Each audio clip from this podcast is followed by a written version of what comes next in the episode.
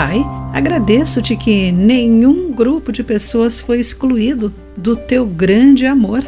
Ensina-nos a amar verdadeiramente um ao outro, como tu nos amaste generosamente. Olá, amigo do Pão Diário, muito bem-vindo à nossa mensagem do dia. Hoje vou ler o texto de Bill Crowder com o título Um Desfile de Cores. Londres é uma das cidades mais cosmopolitas do mundo. Em 1933, o jornalista Glenn Roberts escreveu: Ainda acho que o desfile de povos, cores e línguas é a melhor coisa de Londres. Esse desfile existe ainda hoje com os cheiros, sons e seus pontos turísticos.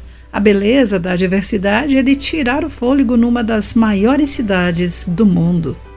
Como em qualquer cidade habitada por seres humanos, Londres não deixa de ter seus problemas. Mudanças trazem desafios. As culturas às vezes se chocam, e por essa razão, nenhuma cidade construída por mãos humanas pode se comparar à maravilha do nosso lar eterno.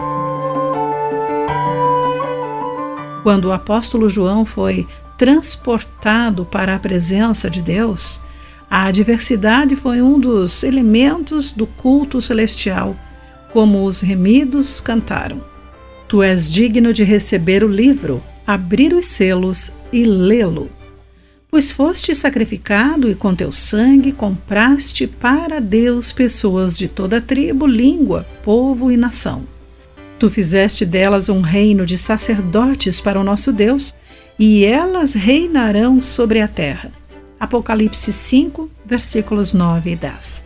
Imagine o céu, um desfile de todos os grupos de pessoas do mundo celebrando a maravilha de serem filhos do Deus vivo.